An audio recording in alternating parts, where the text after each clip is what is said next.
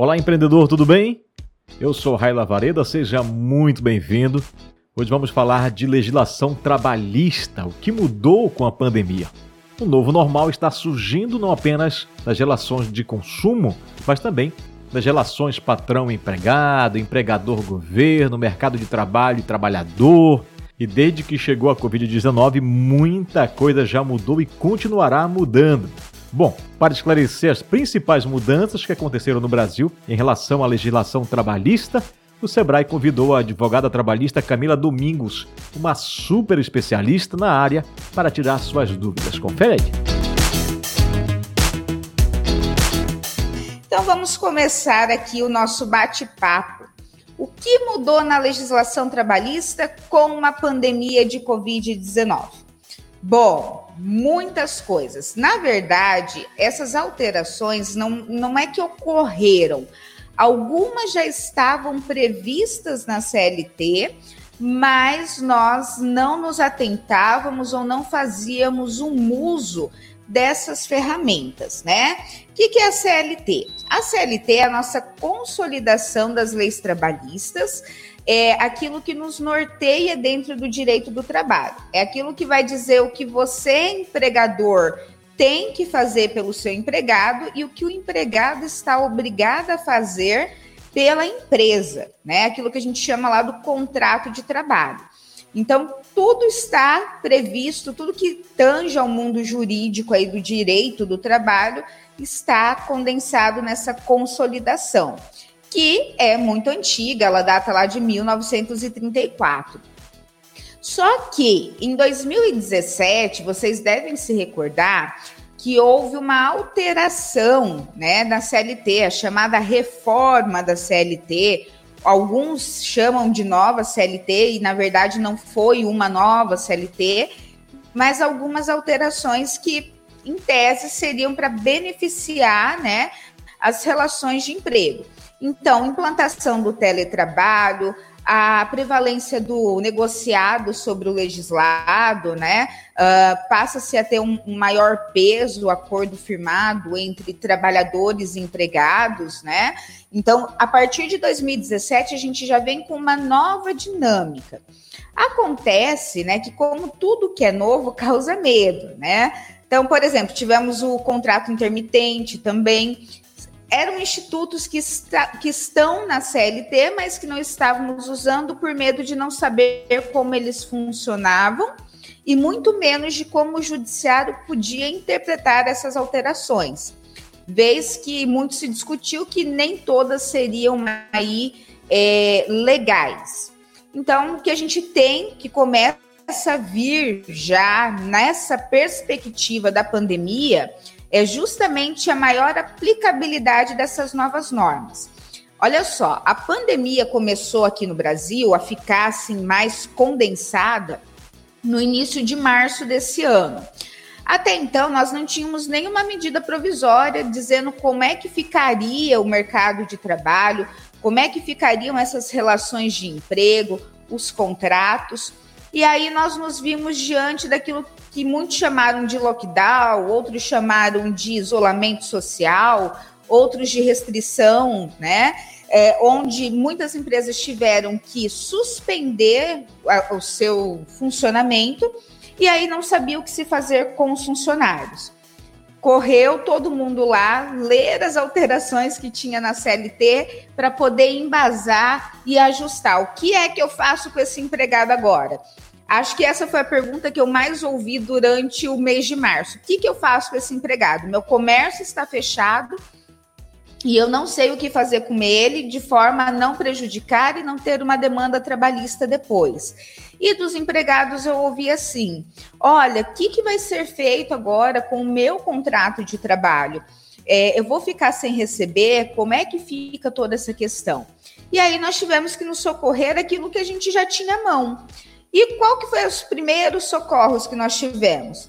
Teletrabalho, que é uma previsão legal que a gente já tem lá na CLT, e as negociações sindicais numa tentativa aí de prevalecer sobre as outras questões. Só que isso não poderia perdurar por muito tempo, porque nós estávamos num quadro, estamos, né, na verdade, num quadro bem atípico dentro do direito, onde as normas que já existiam, elas podem ajudar, a lei pode ajudar, mas não é suficiente para o momento em que a gente vive. Então, eu sempre costumo dizer o seguinte para os meus alunos: o direito é muito dinâmico, né? Então temos que acompanhar toda essa dinâmica aí do direito. O que é que o governo fez para acompanhar essa dinâmica? Qual foi a dinâmica que o direito adotou para a gente poder ajudar a se superar aí nessas, nessas épocas de pandemia? Ele editou algumas medidas provisórias que podem viger por até 90 dias. E aí a primeira medida provisória que nós tivemos foi a 927. Posteriormente, nós tivemos uma outra medida, que foi a 936, e aí nós vamos abordar cada uma dessas. E essa 936 teve uma alteração que acabou virando a lei, a 14020 de 2020, que nós vamos debater aqui também. E nesse interim todo de medidas provisórias para acalmar os ânimos, nós tivemos a revogação também de uma medida provisória que estava vigente, que era a medida provisória 905 de, de 2019, é, que versava aí sobre o contrato verde amarelo. Algumas considerações. Por que, que nós vamos ter que entrar nessa MP se ela não foi pensada é, com o momento de pandemia? Porque ela impacta nesse momento para as empresas certo? É, nós tivemos também a medida provisória 944 e a 946, que foi a última medida que nós tivemos aí, a última medida provisória que nós tivemos editada pelo governo, que é ser mais voltada lá em benefício do empregado, que tange as considerações lá de liberação de FGTS, de parte do FGTS. Então vamos começar lá pela 927. A gente sempre tem que ter o um início, vamos por aqui então. Olha só, é, quem é que podia se valer ou quem é que pode se valer da MP 927?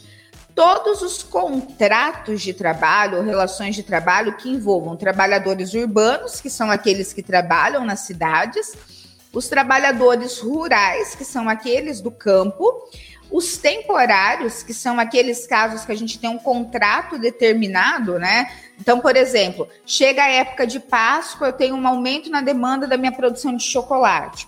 Eu posso contratar um funcionário por um tempo determinado. Então, é aquilo que a gente chama do trabalhador temporário. Vai se aplicar essa regra aqui também. E o contrato de trabalho doméstico, com algumas ressalvas. Por que com algumas ressalvas? Porque o trabalho doméstico, ele tem uma lei específica, lei complementar 150. Então, essa lei complementar, ela é muito, é, muitas particularidades. Então, não dá para aplicar no todo essa MP. Mas, em regra, e a gente brinca sempre, no direito existe uma regra e mil exceções para toda regra. Na regra, aplica-se ao contrato de trabalho do doméstico. Então vamos lá. O que é que essa lei regulamentou, né? Uh, até então, a gente tinha o teletrabalho já previsto na CLT. Só que para mim colocar, para eu poder colocar um funcionário no teletrabalho, o que, que eu tinha que fazer antigamente? Eu tinha que comunicar com antecedência, né? Tinha todo um procedimento a ser feito. E a MP vem dizendo que eu não preciso cumprir esse procedimento que está lá na CLT. A gente usa um termo muito legal no direito que é desligar a lei, né? O off-law, desligo a lei. A lei está ali, eu pego ela, mas eu não vou cumprir na integralidade. Lembrando que a 927 permite aí o teletrabalho, que é o trabalho que a gente conhece como trabalho remoto, é, sem o prévio aviso, sem a anuência do funcionário, mas a empresa tem que tomar cuidado em ainda assim manter algumas regras do teletrabalho, como, por exemplo, é, ergonomia e cuidados com segurança e saúde do trabalhador. Então, eu posso colocar no teletrabalho sem prévio aviso, sem anuência, porém tomando esses cuidados. Eu posso fazer também antecipação de férias individuais. Aqui o bicho pega, gente. Por que, que o bicho pega? Né? Numa expressão assim, bem é, literal. Porque a MP prevê que eu posso antecipar as férias individuais. Então, por exemplo, o funcionário vai tirar férias daqui um ano. Ele ainda está adquirindo o período e eu quero antecipar porque eu não teria o que fazer com esse funcionário. Acontece que as férias são um instituto que a gente diz que é para descanso do funcionário. E o que os magistrados, os juízes têm debatido muito, e o, os procuradores né, do Ministério Público do Trabalho têm é, discutido muito, é justamente isso. É, a antecipação de férias num período de pandemia, na verdade, não é férias. Aliás, toda hora que a gente assiste qualquer coisa relacionada com o Covid, a gente sempre ouve o seguinte alerta: olha, é isolamento social, é restrição social, não é férias. E aí a preocupação jurídica, né, nossa, quanto advogados, é justamente essa: como que os magistrados lá na frente, numa eventual ação trabalhista, vão entender isso? É impossível, é, num momento de tensão como nós estamos, o trabalhador efetivamente desligar. É impossível que o trabalhador realmente curta férias, até mesmo porque férias é sinônimo de algo prazeroso. E não é o que a gente tem aqui nessa antecipação de férias. Seja ela férias individuais ou seja ela férias coletivas. E aí, como tem muitos magistrados escrevendo sobre o tema de saúde mental do trabalho, alguns já começaram a levantar essa hipótese de que não é, é, seria prejudicial, porque assim, tirei todas as férias agora. E lá na frente, eu vou ter que trabalhar quatro, cinco anos sem férias? Como é que vai funcionar essa dinâmica? E outra dúvida que paira que a MP não resolve nem responde para gente. E se eu demitir o funcionário depois? Como é que eu faço com essas férias que eu antecipei? Porque a, a regra das férias eu tenho que pagá-las, né? E aí, como é que eu vou fazer? Eu posso ou não posso descontar desse funcionário na rescisão? Então, assim, a, a MP ela vem para ajudar, mas ela traz uma série de controvérsias que não nos dão segurança jurídicas. Uh, outra questão que nós temos, o aproveitamento e antecipação de feriados. Então, por exemplo, os feriados tidos como nacionais, lembrando que, por exemplo, carnaval não é feriado, então não é uma antecipação. Os feriados legais, aqueles com previsão legal, né, que são é, instituídos por lei ou por decreto de lei, esses feriados poderiam ser antecipados. Então, ao invés, por exemplo, do funcionário gozar os dias de descanso no feriado, ele utilizaria esses dias eh, em descanso agora e trabalharia depois. Aí nós temos a questão da utilização do banco de horas.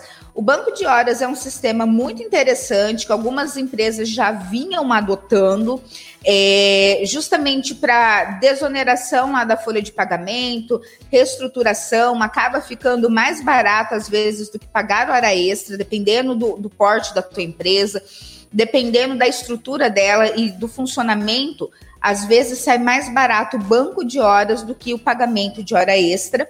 Então, é algo que já estava sendo utilizado. É, a suspensão também das exigências administrativas em segurança e saúde no trabalho foi uma das coisas que a MP trouxe e que também não é legal, que também gera uma série de controvérsias. Pense bem, a MP diz que você pode é, não fazer o exame demissional ou admissional do teu funcionário por questões da pandemia. Aí esse cara entra para entrar para trabalhar na tua empresa, já tem um problema de saúde, por exemplo, um problema de coluna que você desconhece. Às vezes esse programa, esse, pro, esse problema de saúde demanda o uso de um EPI correto ou de um mobiliário correto, e você não sabe disso, essa pessoa começa a trabalhar na tua empresa, esse problema de saúde se agrava, você não tem isso documentado por meio do ASO, do, do, do exame de, do atestado de saúde ocupacional, e essa doença se agrava na tua empresa, futuramente ele te demanda, e aí? A MP suspendeu. Como é que você vai se resguardar de dizer o seguinte: não, olha, ele não tinha esse problema, ou ele tinha esse problema, e eu ofereci todos os aparatos, se houve agravamento, não foi aqui dentro da minha empresa.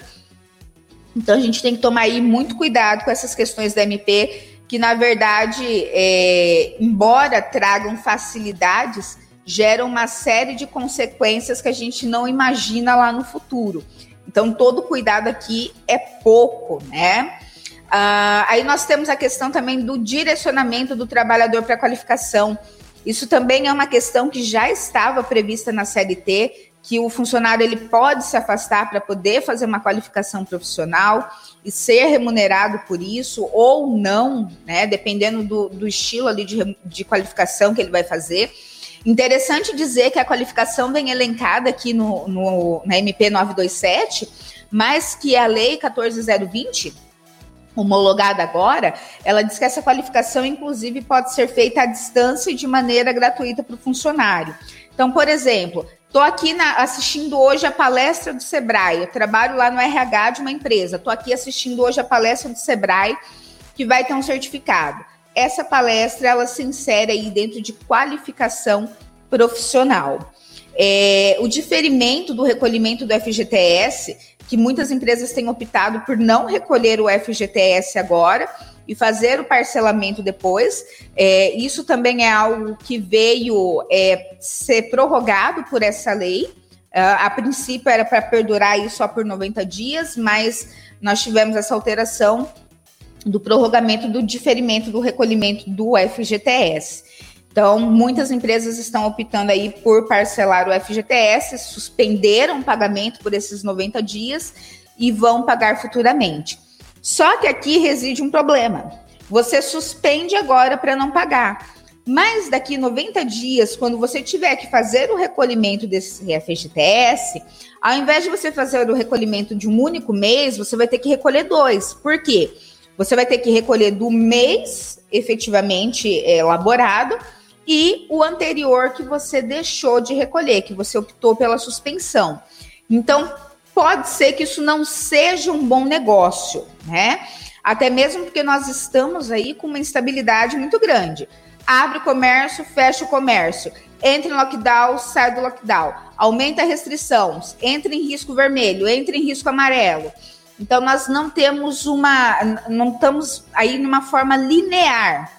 Então, se tiver como marcar nesse momento com o pagamento desse FGTS, é muito mais seguro do que lá na frente ter que acumular essas duas questões aí do, do imposto, né? Uh, aqui na, na 927, vocês viram que eu falei que tudo parece que tem algo que não é favorável. Camila, você está querendo dizer o que com isso? Você está dizendo para gente que a MP vem para ajudar as empresas, mas ela não causa segurança nenhuma, até mesmo porque nem os juízes sabem como é que vai ser numa eventual demanda trabalhista? Exatamente. E aí vocês vão me fazer a outra pergunta. E então, o que é que eu uso, o que é que eu devo aproveitar ou não dessas questões?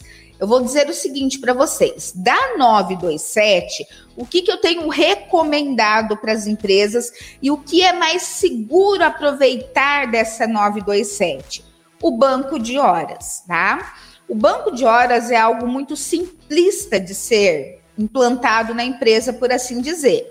Lembrando que, como o funcionário não pode ter redutibilidade salarial, vai ser feita uma média salarial dos funcionários para poder saber mais ou menos quanto é que um ganha, quanto que eles ganhariam. E aí você pode, é, partindo desse princípio, implantar planos de cargos e carreiras junto com o banco de hora. É uma das alternativas. Ou você pode simplesmente implantar o banco de horas. Banco de horas, o funcionário vai registrar todas as horas extras que ele fez e você vai poder compensar depois. Aqui, você vai falar assim, tá, Camilo, você está dizendo que o banco de horas ele tem que acumular para depois compensar. No momento, a minha empresa está com funcionamento reduzido ou ela está fechada. Como é que eu vou fazer o banco de horas? Não tem lógica. Tem.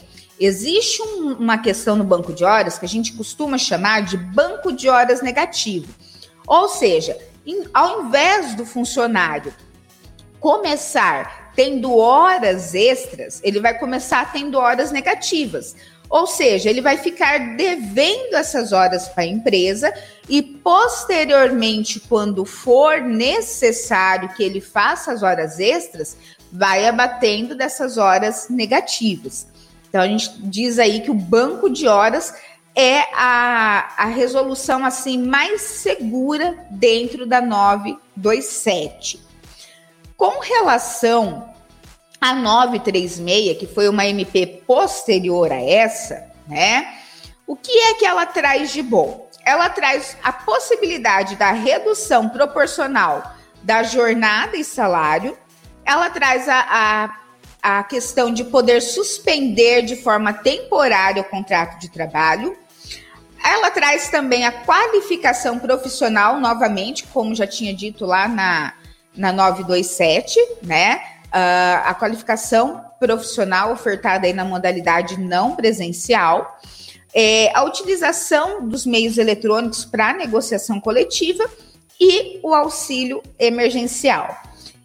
Olha só meu slide, gente. Eu coloquei assim: a MP está passando por reformulações. Logo depois que eu mandei o slide para Heloísa, eu falei assim: vou retificar porque virou lei. Eu falei assim: não, não vou retificar, não. Eu vou deixar aqui para que eles entendam quão dinâmico é. Há exatamente 48 horas eu estava fazendo esse slide ainda era uma MP. Agora, no dia da apresentação, 48 horas depois, isso é uma lei sancionada que está valendo. Então, eu não reformulei por isso.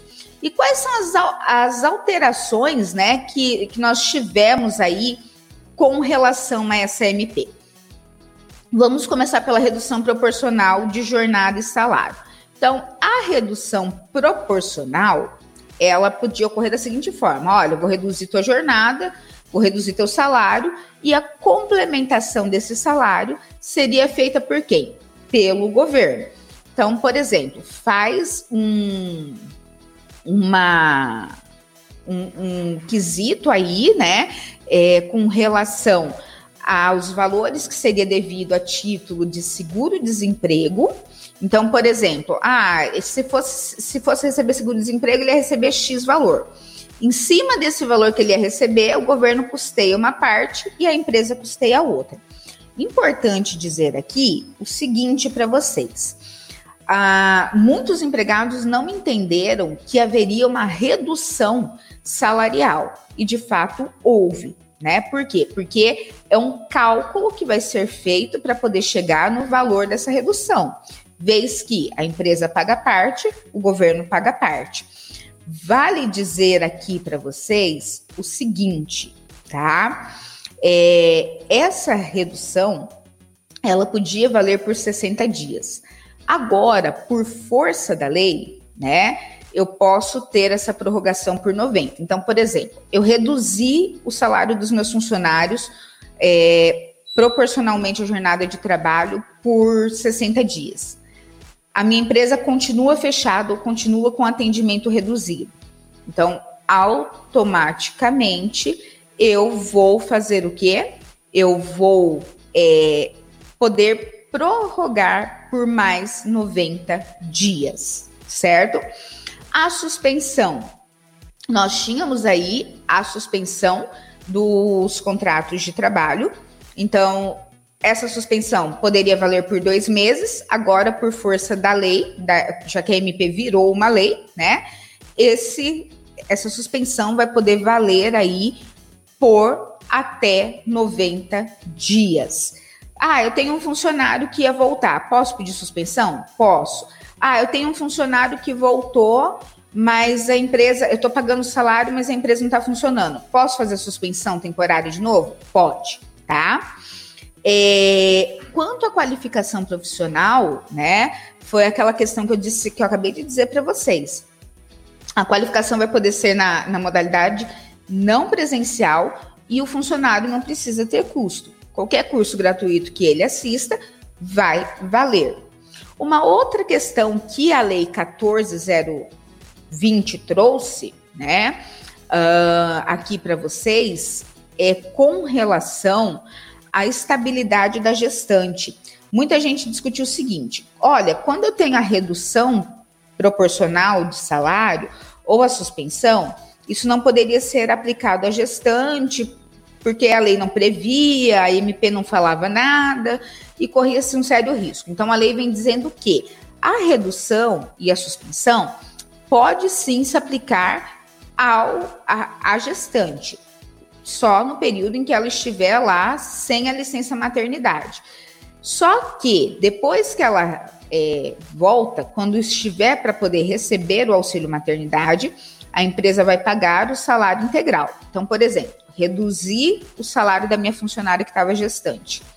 O bebê nasceu, ela vai usufruir, vai gozar aí a licença maternidade. Nesse período de fluição, ela volta a receber o valor integral do salário. Lembrando que logo, tão logo é, ocorra né, a volta ao normal do contrato de trabalho, ela continua tendo a estabilidade, porque é uma das previsões legais. Então, se eu suspendo ou se eu reduzo o trabalho do funcionário, eu tenho uma questão aí que a gente chama de estabilidade para esse funcionário, que ele deve ser mantido após o retorno ao normal do, da, relação de emprego. Outra vedação que o texto traz, algumas empresas têm a questão, né, da cota, por exemplo, para portadores de necessidades especiais. É, esse grupo ele não vai poder ser demitido durante esse período aí da pandemia. Outra questão legal, Camila, é, eu suspendi o contrato de trabalho, eu reduzi o contrato de trabalho do meu funcionário, mas mesmo assim eu vou ter que fechar, é, é, mesmo assim eu vou ter que demiti-lo. Entrei num procedimento de demissão, ou agora eu fui demitir o funcionário e eu resolvi que eu vou. Na verdade, eu não quero demiti-lo. Eu pretendo, ao invés de demiti-lo, fazer aí a suspensão do contrato. Eu posso anular esse aviso prévio que eu dei para o funcionário e colocar ele nesse programa do governo. É, outra questão que nós temos aqui, que deu muito pano para manga, auxílio emergencial, né? Uh, a lei diz que vai ser devido o quê? O auxílio emergencial para os trabalhadores é, que estiverem aí no fim, é, no fim da, do recebimento do seguro-desemprego, tá? Então, por exemplo, acabei aí de receber o, o seguro-desemprego. Eu posso me habilitar no auxílio emergencial, que é aquele auxílio de 600 reais. Gente, desculpem, eu estou fazendo uma colinha básica aqui na lei. É, eu estou aqui com uma outra tela acompanhando, porque ainda não deu tempo de é, decorar todas as alterações, né? É algo assim muito recente, por mais que a gente leia e debata não dá tempo de ver tudo. É uma das coisas que a lei trouxe que já me perguntaram muito e que a gente já sabia que ia dar pano para manga também. Fato príncipe. O que, que é fato príncipe? Vocês já devem ter ouvido o seguinte: algumas pessoas dizem assim, eu vou despedir o meu funcionário, mas eu não vou pagar as verbas rescisórias. É, se eu, se eu despedir, se eu dispensar meu funcionário, eu vou colocar para o governo poder pagar, porque isso é um fato de força maior promovido pelo governo. Pois bem, nós já sabíamos que isso não seria assim, né? Já tinha debatido algumas vezes que não caberia o fato príncipe, que é justamente essa atribuição de mandar a conta para o governo. A lei 14020 diz justamente isso ela veda, ela proíbe terminantemente o fato príncipe. Então, se você pensa em demitir teu funcionário, mandar ele cobrar as verbas rescisórias depois do, do Estado, esquece, não vai colar, tá? É, inclusive, vocês que estão aqui, é, provavelmente todo mundo aí dono de empresa, ou trabalha em RH, tem algum contato com o direito do trabalho, vira aí um, uma rede grande de restaurantes é, de nível nacional que demitiu todos os funcionários e que diz que ia invocar o Estado para poder pagar essas rescisões. Aquilo lá era totalmente ilegal e agora com a homologação da lei piorou, né? Então não o façam, por favor, tá? Não queiram atribuir essa questão aí ao governo. É... Falamos aqui também é, com relação à gestante, tem uma outra questão. Algumas empresas têm programas, né, de contratação de pessoas aposentadas, ou tem alguns funcionários que se aposentam e continuam trabalhando na empresa.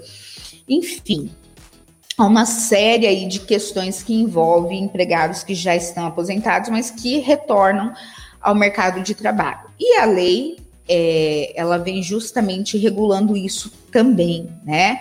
Então, o que, que a lei diz aqui para gente? É, os empregados é, aposentados vão poder ter a redução salarial, assim como vão poder também ter a suspensão do contrato de trabalho, né? Então, vai ter ajuda de custo lá do, do patrão e o governo vai arcar com parte. Até então, empregado aposentado não podia entrar nesse grupo, contudo, agora, por força de lei, ele pode.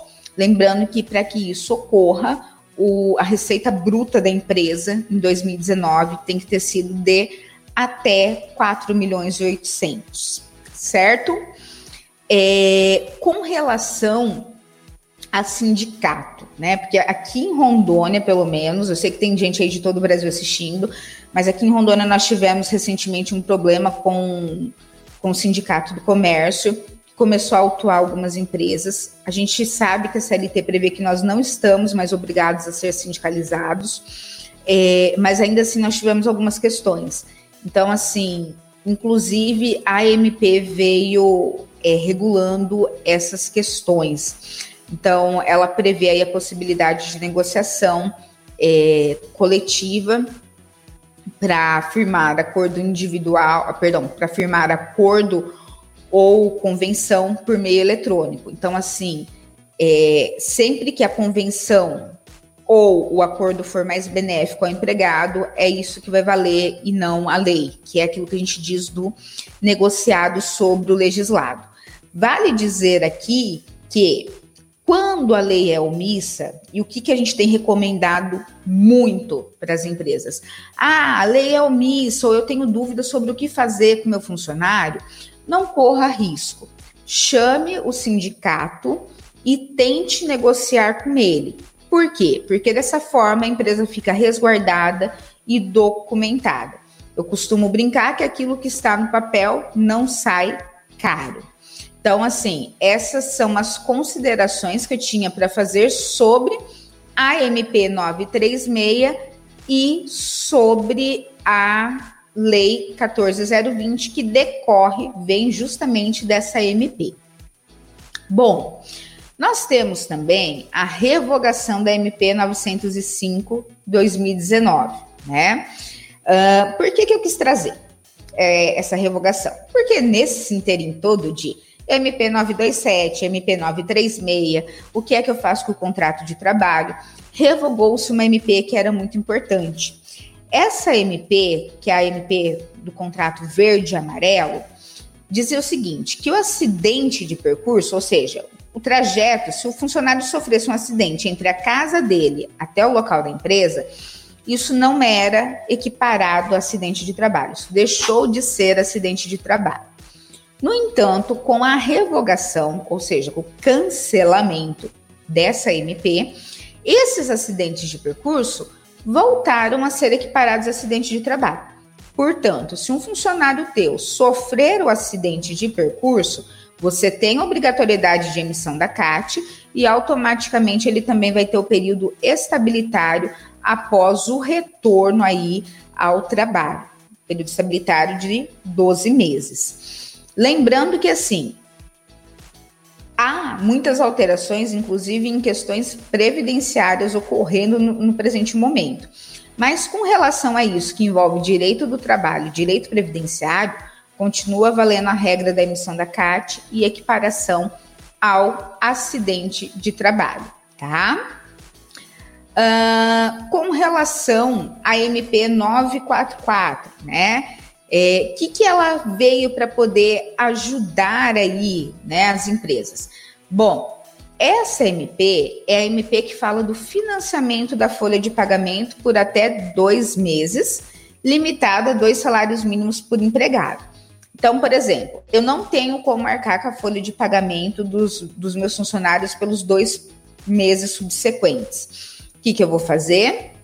Eu posso fazer um financiamento bancário, né, com as taxas do governo, para poder cobrir esses salários. Lembrando que, para isso, o funcionário não pode ganhar mais do que R$ 2.090. Quem é que se enquadra aqui? As empresas que têm um faturamento bruto anual em 2019 entre 360 mil a 10 milhões, tá? Aí pode se valer dessa questão. E por fim, chegamos aqui à MP 946, que foi a última MP editada. É, é, essa MP ela permite ao empregado o saque de R$ 1.045 das contas de FGTS, sendo que é, esse saque ele vai poder ser realizado no período de 15 de 6 de 2020 a 31 de 12 de 2020, né? Eu quero terminar aqui a minha explanação com uma música que se adapta muito e se adequa muito a esse momento em que nós estamos vivendo no direito do trabalho, né? Que é Metamorfose do Raul Seixas. Eu quero dizer agora o oposto do que eu disse antes. Eu prefiro ser essa metamorfose ambulante do que ter aquela velha opinião formada sobre tudo. E é isso que está acontecendo no direito do trabalho. Nós temos uma CLT e nós temos leis agora que algumas vezes dizem o oposto do que estava na CLT e estamos numa metamorfose, estamos nos transformando e temos que construir aí uma nova opinião e uma nova visão sobre o direito do trabalho, sobre as questões de trabalho em tempos de pandemia. Como vocês viram, né? Nós temos aí uma gama enorme de questões que precisam ser resolvidas, desde dispensas. É, o que eu falei aqui é pouco perto das questões reais que estão ocorrendo dentro dos ambientes de trabalho. E adequar tudo isso é muito difícil, né? Por exemplo, eu tratei com vocês questões que estavam regulamentadas, mas vamos mais, um pouquinho mais a fundo para encerrar aqui o nosso debate. Uh, as rescisões, como é que estão sendo feitas as rescisões, quando é que eu posso dar uma justa causa para o empregado, é um dos fatos que, que tem sido muito discutido. São questões que a gente não vai conseguir nesse momento, porque, é, como o título da nossa palestra disse, nós estamos no momento de pandemia e automaticamente teremos aí várias alterações. Nesse momento, não há muito o que se fazer. Há que se cercar ao máximo de segurança. Se vocês tiverem dúvidas, é, procurem o advogado. O advogado é a pessoa mais é, habilitada né, para cuidar dessas questões legais. Ah, tem muita gente que a gente vê que busca aí é, o contador. Não é que o contador não sabe, não saiba, pelo contrário, ele sabe muito. Ele vai te auxiliar muito nessa parte, por exemplo, do financiamento, da folha ponto, uh, na desoneração, na, no reparcelamento de FGTS, nessa parte burocrática. Mas o advogado é aquele cara que vai olhar o, o caso concreto da tua empresa, que vai olhar realmente a, a, o chão de fábrica que a gente diz, né? é, e falar assim: olha, na tua empresa você precisa adotar tais, tais medidas. Isso não quer dizer que vai evitar uma ação trabalhista, mas quer dizer que se ocorrer essa ação trabalhista, você vai estar resguardado nos seguintes sentidos, né? Uh, numa eventual condenação, às vezes algo que poderia ser estratosférico torna-se menor. Então, se vocês têm dúvida, procurem um aconselhamento jurídico. Não tenham medo de perguntar. A, a gente está num momento de incerteza. Como eu disse para vocês, nem nós, advogados, temos certeza daquilo que está ocorrendo, nem os magistrados. Quem dirá quem está ali no dia a dia e não tem tempo para parar e, e estudar a fundo essas questões. Por isso, a dica para vocês: tem dúvida? Procura o jurídico, procura alguém para poder tirar essas informações. Quero aproveitar para agradecer a presença de vocês aqui, por terem ficado conosco até agora. É, quem quiser mais informações, eu tenho um Instagram que é voltado é, a informações. Lá vocês vão encontrar muitas informações sobre direito do trabalho, sobre direito previdenciário e direito do agronegócio, que também é uma das áreas que eu faço. Lá vão ter informações sobre dispensa por justa causa, informações sobre direito do trabalho em tempo de pandemia, enfim, me sigam né, no arroba cdomingos28, tem bastante informação lá, espero vocês lá. Se vocês tiverem dúvidas, é, podem me chamar lá no direct, é, podem me mandar as perguntas, na medida do possível eu vou procurar responder. É, e quero agradecer a Heloísa pelo convite, agradecer ao Sebrae. Uh, eu digo que a pandemia ela tem fatores que nos, nos trazem benefícios. E um dos benefícios foi que acho que essa é a terceira ou quarta parceria que eu faço com o Sebrae pós início de pandemia, né? É, é. Então, assim, realmente agradecer a parceria é, e dizer que, assim, vocês que estão com o Sebrae estão em boas mãos. Muito boa essa palestra, não? Deu para sanar muitas dúvidas, com certeza. Olha, para ver estes e outros assuntos, ficar antenado nas nossas atividades, é só acessar o site sebrae.ro, bem como ligar no 0800 570 0800, que também é o WhatsApp, onde você pode mandar mensagem. Não esqueça que todo dia tem sempre um assunto novo por aqui. Até o próximo encontro.